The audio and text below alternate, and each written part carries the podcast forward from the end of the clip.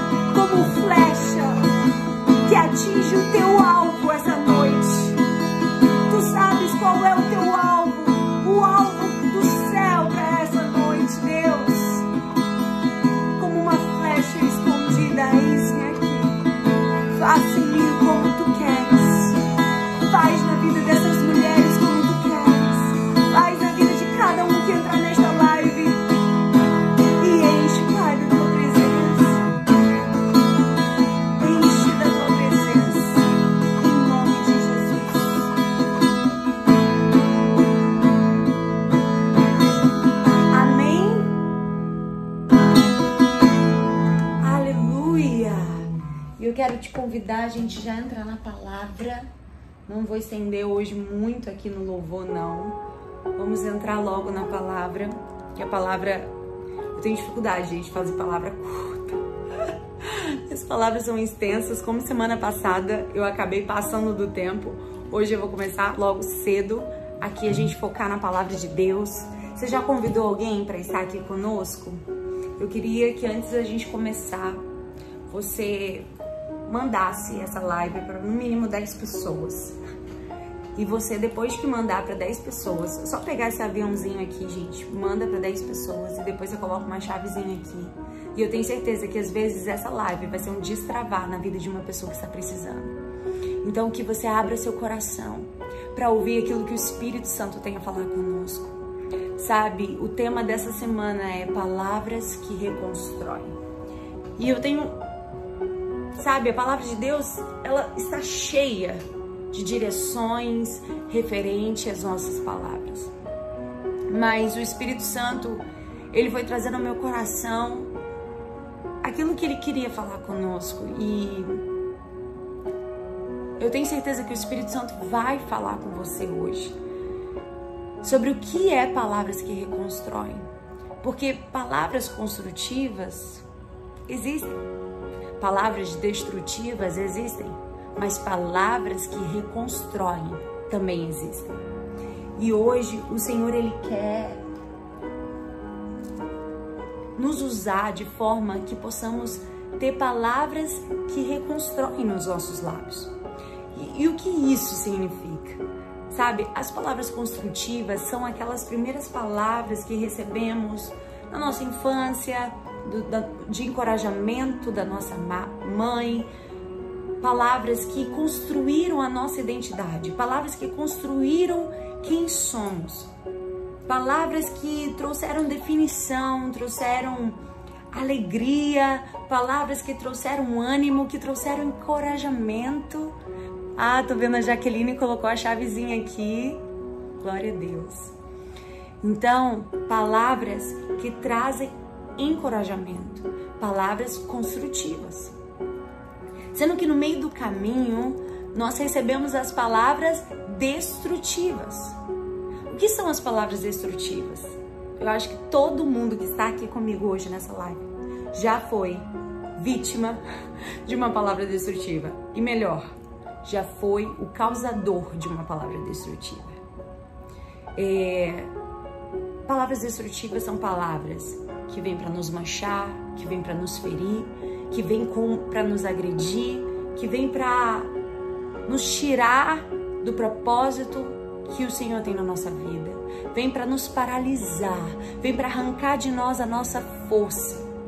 Isso são palavras destrutivas, que até mesmo algumas dessas palavras destrutivas, elas são para nos amaldiçoar. Quando não recebemos, talvez já fomos causadores dessas mesmas palavras. Palavras destrutivas. E hoje, através das redes sociais, eu vou falar algo muito sério com vocês, gente. Hoje, através das redes sociais, as pessoas elas têm tomado coragem de falar aquilo que elas não têm coragem de falar, olhando para você. E elas usam as redes sociais para ser um veículo de palavras destrutivas. Tem pessoas que criam perfis mentirosos, criam fakes para ferir, para agredir, para machucar. Infelizmente, a rede social deu voz a muitas pessoas covardes que não têm coragem de muitas vezes falar no nosso rosto, mas criam um perfil falso, cria às vezes ou através da rede social, do WhatsApp, de uma mensagem, tem capacidade de dizer coisas que não conseguiria dizer olhando nos seus olhos. Então, hoje, cada vez mais, nunca foi tão necessário falar sobre as palavras. Porque quando a gente escreve algo, a gente está falando algo, a gente está pronunciando algo, a gente está expressando o nosso desejo. Então, quando nós escrevemos para alguém, nos expressamos, nos comunicamos, nós estamos, nós temos o poder de construir ou destruir. E o, as palavras destrutivas, a gente precisa entender que não são só essas palavras que vêm para agredir, mas são palavras impensadas. Às vezes ela não vem com a intenção de, mas o fato da gente não pensar antes de falar, a gente agride. O fato da gente não pensar antes da gente falar, a gente acaba murmurando demais, reclamando demais, amaldiçoando alguma coisa ou alguém. Então, até mesmo uma fofoca, ela é uma conversa destrutiva, algo que deveria ser evitado. Mas todos nós precisamos entender e diferenciar as palavras construtivas das destrutivas. Mas quando esse tema veio no meu coração, palavras que reconstrói, é a possibilidade que Deus nos dá de recomeçar. É a possibilidade que Deus nos entrega da gente recomeçar. Então, é, as palavras que reconstroem são as palavras que, que o próprio Jesus falou para nós. São as palavras que o próprio Jesus nos deu exemplo sobre como são essas palavras. Sabe, as palavras que reconstrói, ela sobrepõe a palavra da destruição. A palavra que reconstrói, ela te dá a oportunidade de viver um novo tempo na sua vida. Ela está disponível a qualquer um que tenha sido ferido ou que já feriu com as suas palavras. Sabe? As palavras que reconstrói é o produto da sua boca, alinhada com a palavra de Deus, quando declara a palavra de Deus e quando silencia também pela palavra de Deus. Então, palavras que reconstrói é a possibilidade de você usar suas palavras para reconstruir pontes que foram quebradas, para reconstruir às vezes o teu próprio casamento, para reconstruir uma relação, para reconstruir a sua própria vida, a sua própria identidade, a sua própria vida com Deus. Existem palavras que reconstroem. E, e elas precisam, a gente precisa diferenciar que essas palavras, elas são palavras, não só palavras, ah, você é linda, não Palavras que reconstroem são palavras que são carregadas da palavra de Deus. São palavras que declaram a palavra de Deus. E quando você silencia, é também porque a palavra de Deus veio como direção para você, para você silenciar. Então, nós precisamos entender que as palavras que reconstrói vai abrir portas para você. As palavras que reconstrói vai trazer paz a um lugar que está em guerra. A palavra que reconstrói vai trazer visão a um lugar de confusão. E as palavras que reconstrói são as palavras de confissão. Sabe o que, que é a palavra que reconstrói? É dizer, Deus, eu errei. Deus, eu sou uma pecadora. Eu sou necessitada da tua graça e da tua misericórdia. Deus, eu errei. Eu preciso da tua ajuda. Eu preciso da tua presença. Eu preciso do teu favor. Deus, tenha misericórdia de mim. Nós precisamos entender que a confissão é necessária. A Bíblia diz que aquele que confessa o pecado e deixa alcança misericórdia. Porque a palavra de reconstrução é aquela palavra que também confessa seus pecados. E Jesus é o maior exemplo de palavras que reconstroem. E quando o Espírito Santo foi me dando essa palavra, eu falei: Deus, quem? Me dá um exemplo, Senhor, fala comigo. E o Senhor trouxe ao meu coração uma passagem que eu amo muito e que sempre fala ao meu coração, que é a história de Pedro. Pedro tinha negado Jesus. Pedro estava se sentindo um perdedor, estava sentindo alguém que falhou, que errou com aquele que ele mais amava. Aquele que era o seu Senhor, aquele que era o seu amigo, aquele por quem ele tinha caminhado tantos dias ali lado a lado com ele, e ele no momento de maior dor de Jesus, no momento em que Jesus precisava seus discípulos ali com ele, ele o abandonou. Sim, Pedro estava se sentindo arrasado, assim como muitas vezes nós nos sentimos. Quantas vezes você já falou algo que você se sentiu arrasado depois que você falou? Quantas vezes você já disse algo que machucou alguém que se você pudesse ir correndo, pegar aquelas palavras de volta que um dia você já disse para alguém, você faria? Pedro estava se sentindo assim. Quantas vezes a gente fala sem pensar, a gente age de uma maneira que até nos surpreende. E Pedro estava se sentindo dessa maneira. Assim como eu e você nos sentimos tantas vezes, ele estava desacreditado do seu propósito. E sabe o que acontece? Jesus vai ao seu encontro. E quando Jesus vai ao seu encontro, ele fala uma das partes da Bíblia que eu mais amo. Ele olha para Pedro e fala: Pedro, tu me amas? Pedro diz: Pai, tu sabes que eu te amo. E ele pergunta novamente: Pedro, tu me amas? Ele disse: Pai, tu sabes. E ele pergunta mais uma vez: Pedro, tu me amas? Parece que para cada vez que Pedro o negou, Jesus liberou uma palavra para ele. E algo que Deus falou no meu coração quando ele estava me dando essa palavra é que essa, quando Jesus ele chega para Pedro e diz: Pedro, tu me amas? Ele não estava condenando Pedro. Ele não estava afrontando Pedro. Ele estava dando palavras que reconstroem. Uma palavra de recomeço. Uma palavra de uma nova chance, uma nova oportunidade para Pedro se levantar e ser tudo aquilo que ele foi destinado a ser. Talvez você já tenha vivido palavras. Você já viveu palavras da sua mãe, do seu pai, que disse para você que te amaldiçoou, que disse para você que você não daria em nada, sua mãe que disse que você nunca daria certo, que você é perdida, que nunca ninguém ia te amar e te querer. Ei, Jesus hoje vem ao teu encontro e libera palavras que vão reconstruir a tua vida e reconstruir o teu destino reconstruir o teu propósito. O objetivo de Jesus não era confrontar Pedro. O objetivo de Jesus não era apontar Pedro. O objetivo de Jesus ao dizer Pedro, tu me amas, era dizer eu reconstruo a tua história, eu faço tudo novo, eu te dou a chance de recomeçar. Eu ainda acredito em você, embora você mesmo não acredite em você.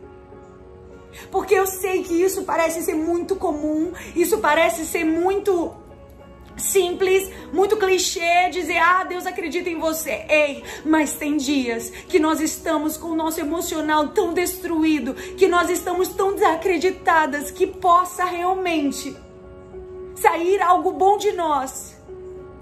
Que é necessário Jesus aparecer para nós, assim como foi apareceu para Pedro. Porque Pedro tinha voltado a pescar. Pedro não queria saber de pregar, Pedro não queria saber do seu propósito, Pedro não queria saber do seu chamado. Ele voltou para o caminho antigo, ele voltou para suas suas práticas antigas. E Jesus aparece para ele e fala: "Ei, não é o teu pecado, não é uma palavra que um dia foi liberada para você que vai cancelar o decreto que eu determinei sobre a tua vida. Tudo que eu falei a teu respeito não vai ser invalidado. Eu estou aqui trazendo uma palavra de vida para reconstruir o teu propósito e reconstruir a tua ponte ao teu destino e ao teu chamado. E assim Jesus foi o maior exemplo de alguém que usou palavras para reconstruir. Por quê? Pedro já tinha sido construído, Pedro já tinha uma obra Jesus já estava fazendo na vida dele, mas houve algo para destruí-lo. Mas Jesus é especialista em trazer palavras de vida. Que quando o homem diz assim, olha, não tem mais jeito, ah, ela pecou, olha aí, a gente deu oportunidade, olha o que ela fez. A gente colocou ela no louvor, olha o que ela fez, não tem mais jeito. Para um homem pode ser que não tenha mais jeito, mas para Deus ele diz: Eu ainda acredito em você. Eu ainda tenho uma obra a fazer em você. Eu ainda vou fazer tudo novo na sua vida. Não acabou, Pedro. Sabe? E essas palavras não eram palavras de dúvida de Jesus. Porque parece que Jesus está duvidando quando olha para Pedro e diz: Pedro, tu me amas? Não. Jesus não estava duvidando. Jesus estava dizendo: Eu te conheço tanto, Pedro, que antes mesmo de você pecar, antes mesmo de você falar algo que me desagrada, antes mesmo, eu já te perdoei. Eu já vi teu coração. E eu sei que embora você tenha suas fragilidades, que embora você tenha suas limitações, eu sei o destino que eu tenho para você. Ah, eu sei, Pedro, porque hoje você se vê do jeito que você tá, mas eu te vejo no dia de Pentecostes, sendo tomado pela presença de Deus e se levantando naquele lugar. E mais de 3 mil homens se converteram ao Senhor no mesmo momento. Deus, Ele não te vê do jeito que você está hoje.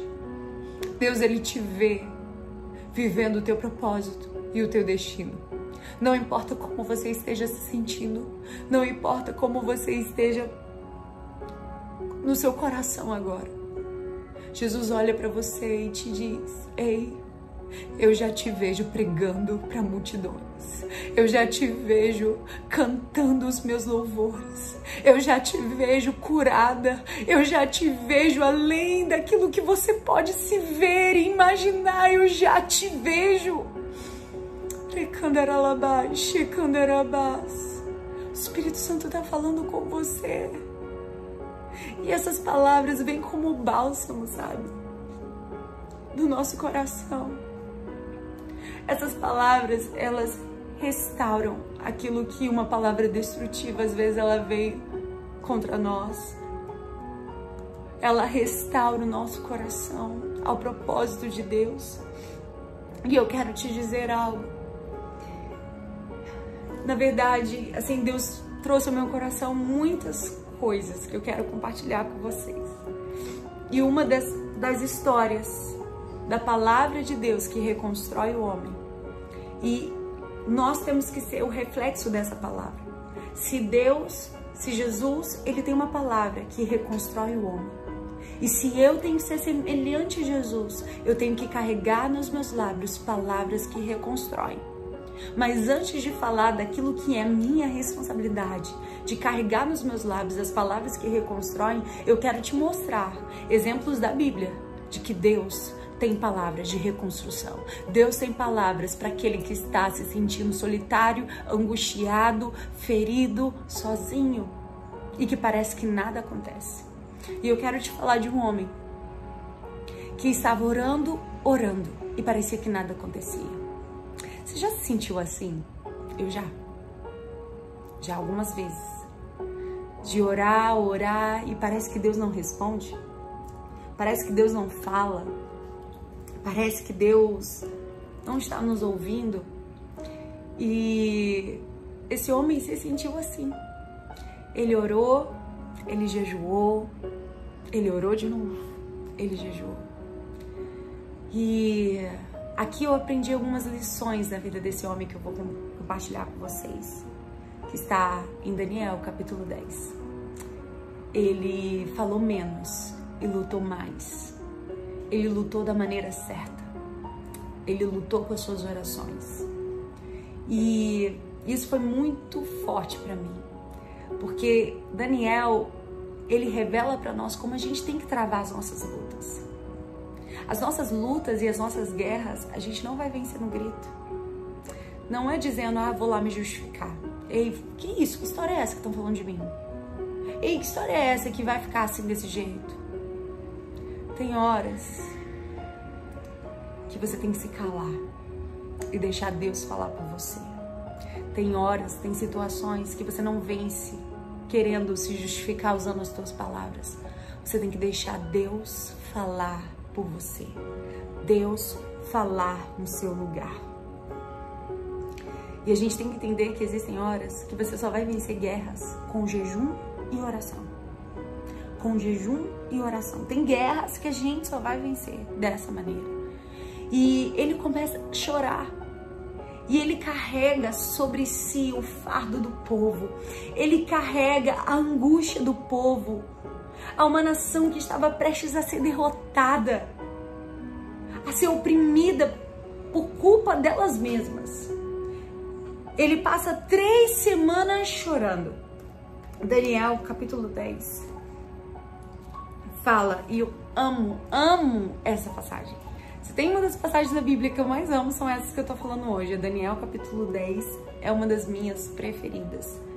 É Eu amo essa palavra. E eu tenho certeza que o Espírito Santo vai falar com você.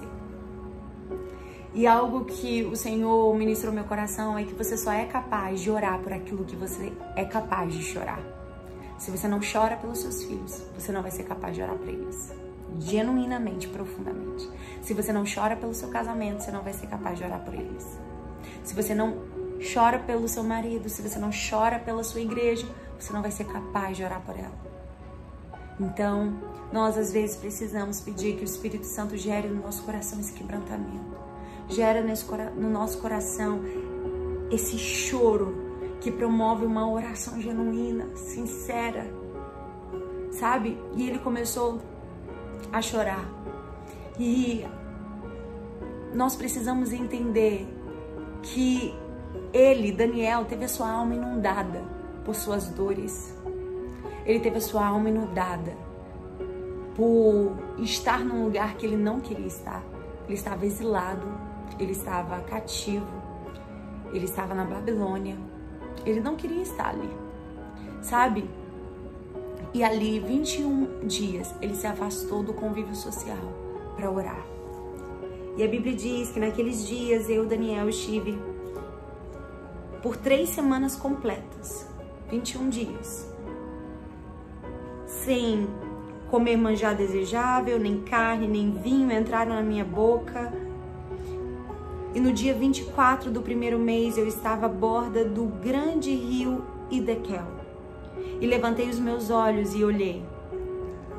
E vi um homem vestido de linho e os seus lombos cingidos com ouro fino de ufaz e o seu corpo era como turquesa, e o seu rosto parecia um relâmpago, e os seus olhos como tochas de fogo, e os seus braços e os seus pés como cor de bronze alça calado, e a voz das suas palavras como a voz de uma multidão. a voz de suas palavras como a voz de uma multidão. Ah, gente, é lindo demais. Nós precisamos entender que a nossa luta é diferente. Que você pode fazer reunião, que você pode chamar quem falou mal de você, que você pode querer se acertar, você pode fazer tudo isso. Você pode querer convencer as pessoas, mas tem coisas que é só com jejum e oração. Sabe por quê?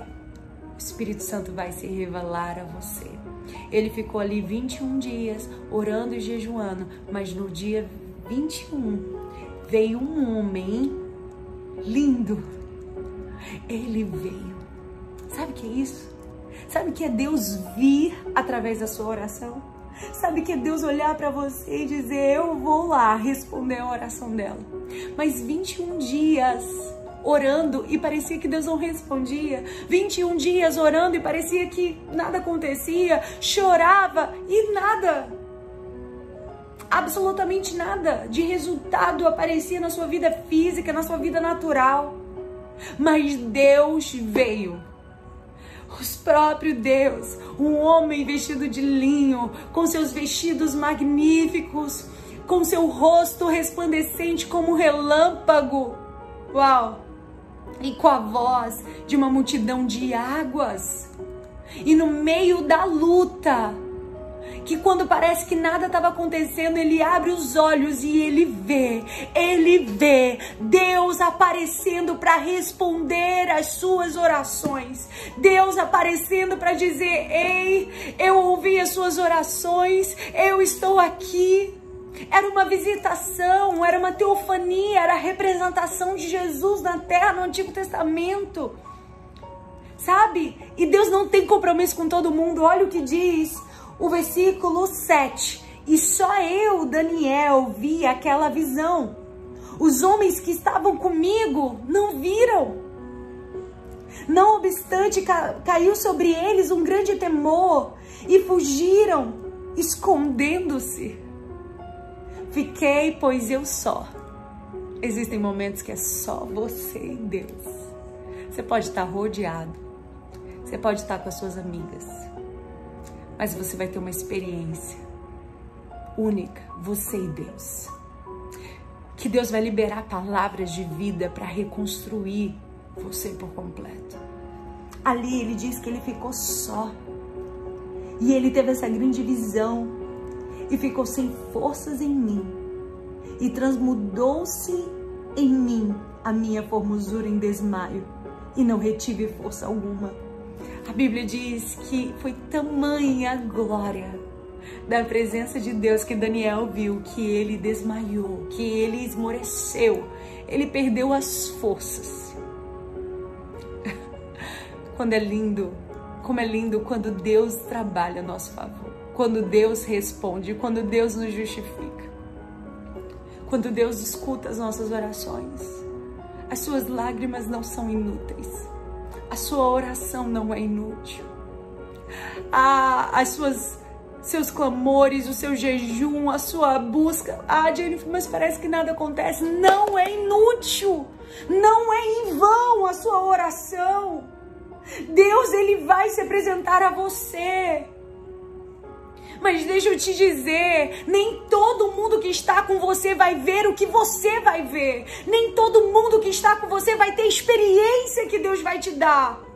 Porque nem todo mundo que está com você está orando como você está. Nem todo mundo que está com você está jejuando como você está. Nem todo mundo que está com você tem a sensibilidade que você já está adquirindo na sua busca a Deus. O fato de andar com você não significa que vai ter o que você tem. O fato de andar com você não significa que vai sentir o que você sente. E o fato de alguém andar com você não significa que vai viver o que você vive. O que Deus ele tem para você é para você e ele. E tem muitas pessoas que estão ao seu lado e não vão entender aquilo que o Senhor vai fazer na sua vida. E tem muitas pessoas que caminham com você e não vão compreender a obra que o Espírito Santo vai fazer dentro de você. É só você e ele. Daniel, ele viu o que os amigos dele não viu. Ele sentiu o que os amigos dele não sentiu. Mas é porque você vai ter experiências com Deus que outras pessoas não vão ter. Você não tem noção do que pode acontecer quando nos colocamos na presença de Deus. Você não tem noção da dimensão, da profundidade e do poder que Deus quer revelar a você. Quando você se propõe a orar, quando você se propõe a buscar, o segredo não está nos 21 dias. Não! O segredo está na entrega, na maneira que ele escolheu lutar suas guerras. Ele não quis lutar com seu grito, ele não quis reivindicar nada a ninguém. Ele lutou se posicionando na presença de Deus e dizendo: Deus, eu vou orar, eu vou jejuar, eu vou clamar, eu preciso da tua resposta. Mas deixa eu te dizer o que Jesus, o que Deus falou com, com ele. Contudo, Ouvi a voz de suas palavras, e ouvindo a voz das suas palavras, eu caí com meu rosto em terra profundamente adormecido. E eis que uma mão me tocou e fez que, que me movesse sobre os meus joelhos e sobre as palmas das minhas mãos. E me disse: Daniel, homem muito amado.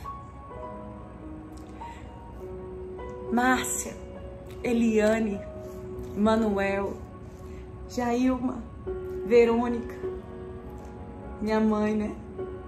Te amo, mãe. Jéssica Braga, Deus está olhando para você hoje dizendo: Ei, Cristiana, você é muito amada. Ei, Jan, Jânia, você é muito amada. Ei, Diana, você é muito amada. Deus apareceu para Daniel e disse: Ei, você é muito amado, Daniel. Parece que nada estava acontecendo, mas você não tem ideia do meu amor por você. Você não tem ideia do quanto eu te amo. Você não tem ideia da obra que eu tenho a realizar na sua vida. E disse Daniel, muito desejado: Está atento às palavras que eu vou te dizer. Levanta-te sobre os teus pés, porque eis que te sou enviado. E falando comigo esta palavra, eu estava tremendo. Então me disse: Não temas, Daniel, porque desde o primeiro dia em que aplicaste o teu coração a compreender e a humilhar-te perante o teu Deus, são ouvidas as tuas palavras, e eu vim por causa das tuas palavras. Aleluia! Desde o primeiro dia, Daniel, que você se propôs a orar, desde o primeiro dia que você se propôs a buscar, eu já ouvi as suas orações. Daniel, você não tem ideia do quanto você é amado por mim no céu. Você não tem ideia do quanto o céu te ama, do quanto o céu luta por você, do quanto o céu torce por você. Desde o primeiro dia que você orou, eu já ouvi. Às vezes você não vai ver resultados instantâneos acontecendo através da sua oração, mas saiba que hoje Deus te dá uma resposta, tá te dizendo: "Ei, filha, eu escutei as tuas orações desde o primeiro dia em que se propôs a orar por isso, desde o primeiro dia que se propôs a orar pelo teu casamento, desde o primeiro dia que se propôs a orar pela tua família, pela tua casa, pelos teus filhos. Eu ouvi as tuas lágrimas e te digo mais: você é muito amada. Você é muito amada. Você é muito amada. Isso são palavras de reconstrução. Isso são palavras que nos reconstroem. E são essas palavras que hoje o Espírito Santo ele está nos ensinando. Jesus se apresentou a Daniel e falou: Ei, Daniel, as tuas palavras, as tuas orações chegaram a mim. Tu és muito amado. Deus é o maior exemplo de palavras que reconstroem. Sabe? Eu quero que você saiba que Deus, ele tem visto a sua humildade. Deus, ele tem visto a sinceridade da tua busca e do teu coração. E Deus, Ele vai te dar as respostas. Calma o teu coração. Aquieta-te. Ele vai falar com você. Sabe? E assim como Deus, Ele tem uma palavra de reconstrução, nós temos que ser essa boca que é fonte de vida. Nós temos que ser essa boca que é uma fonte de esperança aos outros, uma voz de recomeço para outras pessoas, uma voz profética num vale de ossos secos pode fazer um exército se levantar, uma palavra de reconstrução num vale de ossos secos faz um exército se erguer. É improvável, é incapaz, não tem como sair dali um exército, é só ossos, só ossos, não tem carne, não tem nervo, não tem músculo, não tem nada. Quanto mais aí um exército. Mas hoje o Espírito Santo te diz: ei, abra sua boca que eu a encherei. Abra sua boca e deixa ela ser uma fonte de vida. Que aonde estiver, no vale de ossos secos que tiver, vai brotar vida. O morto vai ressuscitar. O que estiver morto na sua história vai ressuscitar. O que estiver destruído na sua história vai ressuscitar. E assim Deus vai fazer com você. Seja essa boca que promove a atmosfera do céu, que revitaliza até aqueles que estão destruídos pela frustração, angustiados pelo engano. E eu te pergunto: que voz você tem sido? Que voz você tem sido? E eu quero ler com você alguns provérbios de Salomão que fala, se você estiver anotando essa live, anote. Provérbios de Salomão que fala sobre a palavra. Provérbios 10, 19 diz: Quando são muitas as palavras, o pecado está presente. Quando a gente fala demais, a gente peca. É isso que a Bíblia está dizendo. Quando a gente fala demais, existe uma grande probabilidade da gente pecar. Então é melhor a gente ficar em silêncio. Se não tem nada bom para dizer, fique em silêncio. Mas quem controla a língua é sensato. Provérbios 10, 20 diz: Prata escolhida é a língua do justo, o coração dos ímpios é de nenhum preço. Provérbios 12, 6. As palavras dos ímpios são emboscadas mortais, mas quando os justos falam, há livramento. Provérbios 12, do 13, 13 e 14. O mal se enreda no pecado de falar do falar, mas o justo não cai nessas dificuldades. Do fruto da sua boca o homem se beneficia, o trabalho de suas mãos será recompensado. E o último Provérbios, Provérbios 17 e 28. Até o tolo, quando se cala, será reputado por sábio. E o que cerrar os seus lábios, por sábio. Amém? Você pegou essas palavras, você pegou essas chaves. E sabe por que muitos de nós fracassamos? Sabe por quê? Porque quando o dia tá bom, quando o sol está brilhando, quando nós estamos aquele dia feliz, realizando os nossos sonhos, vivendo as promessas de Deus, está tudo lindo, nós conseguimos ter palavras construtivas, palavras que reconstroem nos nossos lábios. Mas nos dias das tempestades, nos dias da provação, nós damos lugar aos nossos sentimentos e deixamos que palavras de destruição tomem os nossos lábios. E quando nós não percebemos, nós estamos murmurando. Quando nós não percebemos, nós estamos usando palavras para nos autoderrotar. Palavras que nos enfraquecem, palavras de autocrítica que desvaloriza a obra que Deus está fazendo na sua vida. Porque como a gente aprendeu com a Cris Linhares, na live da semana passada, ela disse quando a gente diz, Deus, quem sou eu? A gente está dizendo para Deus, ei, Deus fez algo pequeno, Deus fez algo fraco, Deus fez algo para não dar certo. Quem sou eu não? É você sim que Deus chamou. É você sim que Deus escolheu. Sabe? E muitas vezes nós deixamos que essas palavras, no dia mal, no dia triste, tomam conta do nosso coração. E é exatamente nesse dia que as palavras de reconstrução, elas precisam tomar ação na nossa vida. E toda vez que você declara fraqueza, fracasso, você está engrandecendo o inimigo acima do, do nosso Pai Celestial. Sabe? Você destrói a sua confiança na palavra de Deus. Toda vez que você libera uma palavra de fracasso, você está destruindo a sua confiança na palavra de Deus. A palavra liberada, ela tem um poder incalculável. A palavra liberada, ela tem um poder que você não tem dimensão.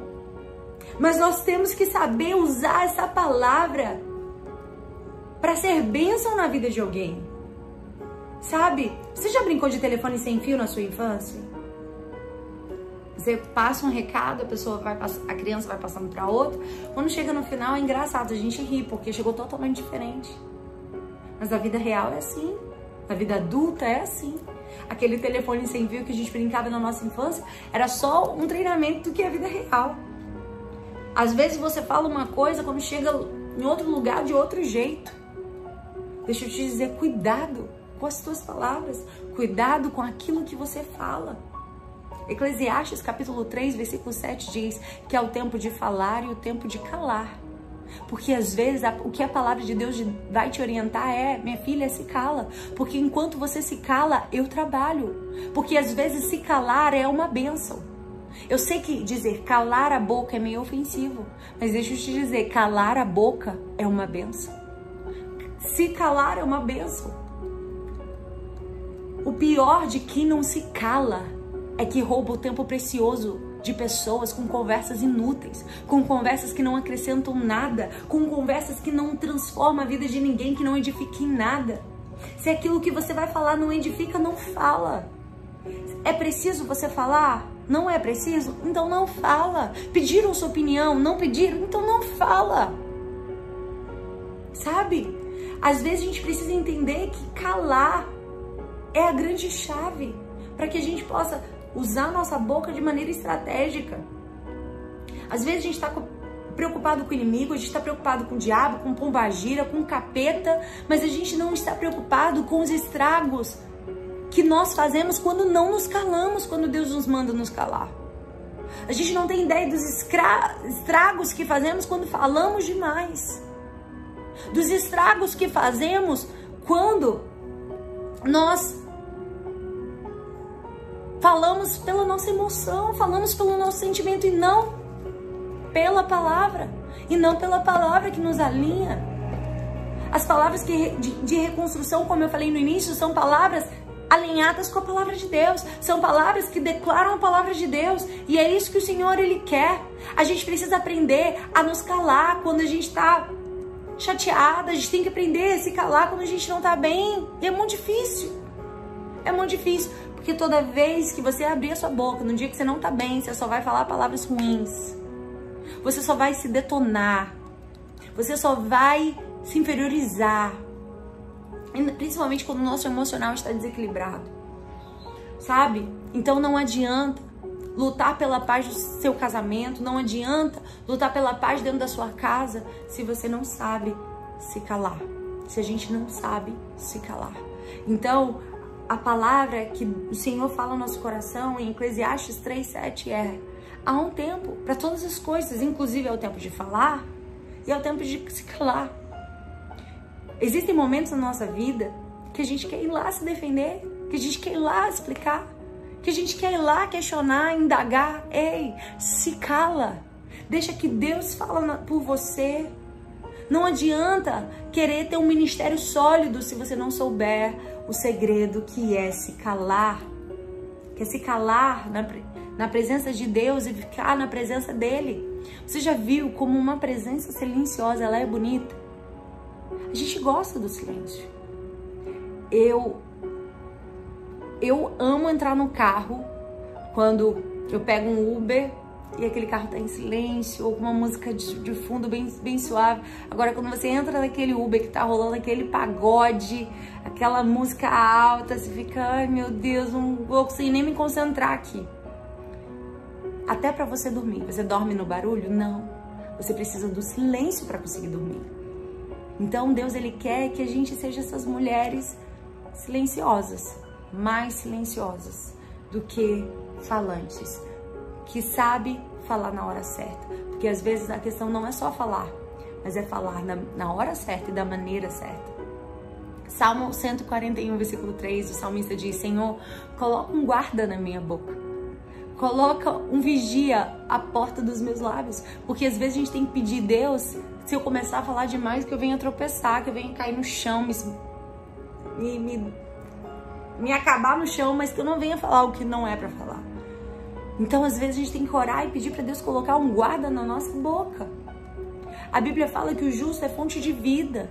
A minha boca, ela me disse se eu me converti ou não. A minha boca me disse se eu estou transformado ou não. Então não adianta ter anos de igreja, não adianta ter carteirinha, não adianta ter crachá, não adianta dizer, ah, eu sou presbítero, eu sou isso, eu sou pastor, eu sou diácono na igreja, eu sou diaconisa. Mas é a tua boca que vai revelar se você está convertida ou não, se você está transformada ou não. A Bíblia diz que o homem que sabe controlar os lábios, que sabe controlar a boca, ele sabe controlar todo o seu corpo. Então é um desafio diário, não é algo que você alcança um dia, é algo que você, nós precisamos buscar diariamente. É algo diário. Como eu sempre falo aqui, a salvação é instantânea, mas a transformação é, é um processo. A gente vai sendo transformado dia após dia. Hoje eu tenho que ser mais santa que ontem, amanhã eu tenho que ser melhor do que hoje, e assim eu vou vivendo até chegar o dia perfeito, que é o dia que eu vou estar com Jesus. Sabe? A língua do sábio traz cura. E aí eu te pergunto, quando eu falo, eu curo ou eu machuco? Quando você fala, você tem curado ou você tem machucado? Não é para você responder aqui nos, nos nos comentários. É, um, é para você responder para você e Deus. Quando você fala, as suas palavras têm machucado, têm carregado violência ou as suas palavras têm carregado vida, têm carregado reconstrução, têm carregado um recomeço para as pessoas que, que te ouvem, que estão ao seu lado. Sabe? Porque Provérbios 13 diz que eu vou comer dos frutos que a minha boca produ produz. Eu vou me beneficiar dos frutos que a minha boca declara. Então, se ela produz frutos maus, eu vou me alimentar desses frutos maus. Se ela produz frutos bons, eu vou me alimentar desses frutos bons. E muitos milagres são gerados no silêncio. Muitos milagres são gerados quando aprendemos a nos calar. E eu sempre lembro de Ananias, o marido de Isabel, que quando ele recebeu uma revelação de que sua esposa, ela iria gerar, Ele ficou mudo. Porque Deus sabia que talvez se ele pudesse falar, ele ia desacreditar da promessa de Deus. Ele não ia crer, ele ia duvidar. Eu não sei o que ele ia dizer, mas eu sei que Deus precisou fazer esse homem ficar mudo até o filho nascer. Ele ficou mudo. E existem momentos que para o milagre acontecer na nossa vida, você precisa se calar. Porque quando você fala demais, você se complica. Os milagres não acontecem, as portas não se abrem. Então não saia falando sua vida para todo mundo, sabe? A gente vive num mundo hoje que as pessoas que, que a pressão da sociedade é tá bonito, tá num lugar bonito, você tem que postar. E nem sempre você tem que postar. Você não tem que fazer da sua vida uma vida pública. Você não tem que sair postando tudo, tudo, tudo da sua vida. Você pode selecionar aquilo que você vai postar e aquilo que você não vai postar. E existem coisas que não é para você declarar. Existem coisas que a gente não pode expor antes do tempo, porque senão morre. Porque se uma mãe que tá gerando três meses dizer assim, ah, vou abrir aqui minha barriga para te mostrar meu bebê, esse bebê vai morrer. É fatal. Então existem coisas que quando são expostas antes do tempo pode gerar morte. E por isso é necessário manter segredo. E por isso é necessário manter em oração. E por isso é necessário se manter em Deus e não sair expondo. Porque se você expor antes do tempo, pode ser fatal. E aquele projeto que você tanto queria pode morrer. Então não exponha os seus sonhos antes do tempo. Não fale demais. Não ache que você pode confiar em todo mundo. Não ache que todo mundo é seu amigo. Chegou a hora de amadurecer. Chegou a hora de crescer. Chegou a hora de ser uma pessoa que vai selecionar quem anda com você, quem não anda. Quem caminha com você, quem não anda, quem não caminha. Quem vai ouvir os segredos do seu coração. Porque tem gente que na hora de te ajudar não te ajuda em nada, mas na hora de querer saber suas conquistas quer saber tudo. E do que adianta você ter amizades que, que, que, dizem que te amam, mas que você sabe que você não pode contar uma vitória porque vai sentir inveja de você. Isso não é amizade. Você não precisa se rebaixar para ter uma amizade dessa. Você não precisa se rebaixar para ter um relacionamento desse. Porque se você sabe que a pessoa vai, ter, vai querer ter o que você tem, se a pessoa vai querer pegar o pouquinho que você tem, que amizade é essa? Só para suprir uma carência, que é o tema da semana passada que a gente falou? Só para dizer, ah, não tô sozinho, eu tenho uma amiga? Mas uma amiga dessa é melhor não ter. É melhor você chorar agora sozinha do que você chorar depois com a falsidade e com a maldade. Gente, isso é muito sério. Tem gente que quer ter o que você tem. Tem gente que quer ser quem você é. E tem gente que diz que tá alegre com a sua alegria, mas não tá. E a gente precisa amadurecer. A gente precisa entender que nem todo mundo que sorri, que diz que você é linda, te ama. Nem todo mundo que olha para você e diz, ai, eu amo a sua palavra, te amo. Porque na primeira oportunidade que puder, no primeiro vacilo que você tiver, vai ser as primeiras pessoas que vão te apontar. E na primeira oportunidade que puderem, vão querer roubar aquilo que Deus te deu. Então, cuidado com aquelas pessoas que você coloca na sua casa, que você deixa entrar na sua casa, que parecem suas amigas, mas não são. É melhor você sozinha hoje com Deus, porque com Deus você é a maioria, do que você é acompanhada de pessoas falsas. Então, nós precisamos entender que muitas vezes é preciso se calar. Porque quando nós nos calamos, os milagres são gerados. Quando este homem se calou, Deus deixou ele calado, colocou ele mudo. Era o céu dizendo: Ei, para você viver milagres, você vai ter que se calar. Para você viver portas abertas na tua vida, você vai ter que se calar. Para você viver teu ministério, você vai ter que se calar.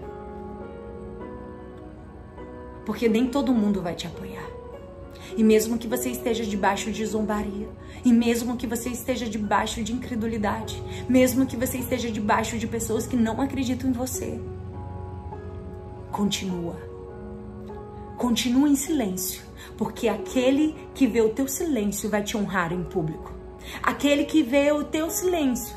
Quantas coisas você tem vontade de falar, mas você guarda, você não fala, você coloca para Deus, você joga para Deus. Semana passada, eu estava com vontade de dizer tantas coisas, tantas coisas. Que eu falei, Deus, parece que isso vai tomar meu coração. eu fiquei tão triste.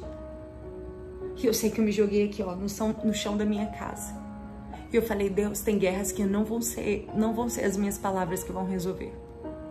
Tem guerras que não vai ser o seu muito falar que vai resolver.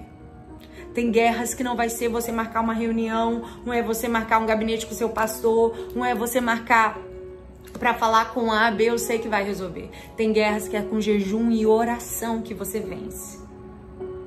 E é chorando na presença de Deus e dizendo: Deus, está aqui todas as minhas palavras. E por causa das tuas palavras, assim como foi Daniel, o Senhor vai se apresentar a você. E além do mais, vai dizer: Ei, você é muito amada. Muito amada. Uau! Aleluia! Então, nós precisamos aprender que a boca do justo, ela é fonte de vida. Deus abre portas quando fechamos a boca. Você vai aprender a suas, vencer as suas batalhas quando você aprender a se calar. Essa é a chave. E isso é tão forte que num trajeto do, de Egito a Canaã, os estudos dizem quem está lá, um trajeto de Egito a Canaã, é um trajeto de sete horas de viagem de carro. O povo hebreu levou 40 anos no deserto, num trajeto que era sete horas de carro. Sabe por quê? Eles não souberam se calar. Tava com fome reclamava. Estavam chateados, reclamava. Tava cansados de comer maná, reclamava. Tudo reclamava. Tava com sede, reclamava. Ah, porque Moisés quer ser líder sobre nós. Eles reclamavam. Tudo eles reclamavam. Ei, quando você não se cala, quando você não usa suas palavras para ser fonte de vida, você vai andar em círculos e em círculos. E novos níveis que Deus tem para você vão ficar lá bloqueados porque você não aprendeu a usar suas palavras para desbloquear aquilo que Deus tem para você, porque você ainda não aprendeu a silenciar quando necessário para desbloquear os novos níveis de Deus para você. Deus tem uma Canaã, mas você está aqui padecendo no deserto, porque é preciso aprender a se calar, é preciso aprender a falar de acordo com a palavra de Deus, aquilo que é vida, aquilo que edifica, aquilo que acrescenta, aquilo que é bom. Há poucos dias, deixa eu dizer algo para vocês já para terminar. Uma pessoa veio aqui no, no, meu Instagram, isso acontece de vez em quando, os haters, sempre vai ter alguém que não vai gostar de você. E um hater veio aqui dizendo que eu, que eu era isso, que eu era aquilo.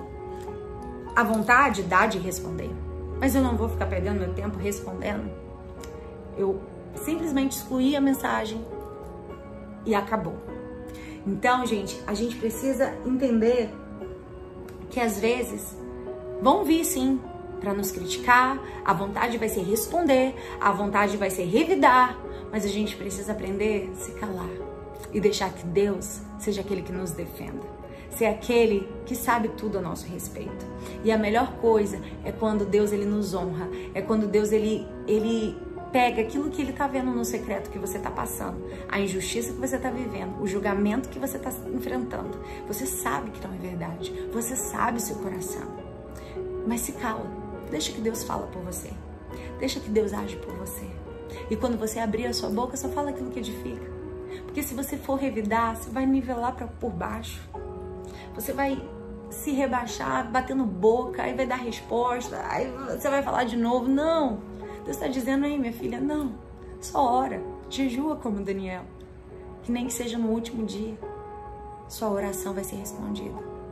E Deus vai vir, Ele mesmo, Ele não vai mandar recado, não, Ele mesmo vai descer e vai dizer, minha filha, chegou a hora de eu, de eu te honrar, chegou a hora de eu glorificar meu nome na sua vida.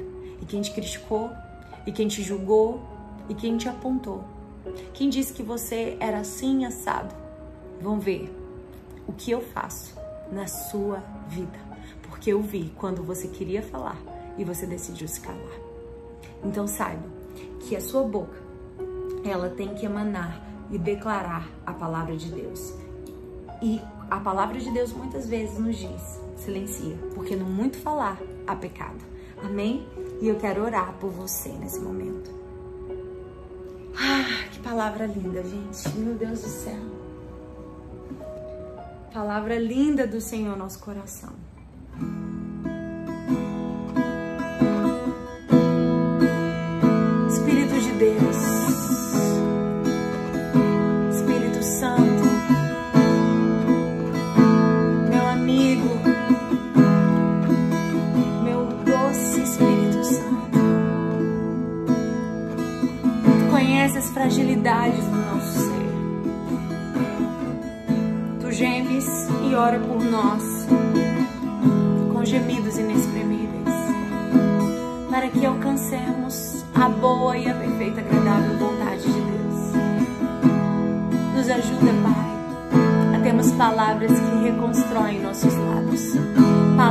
que é edificam.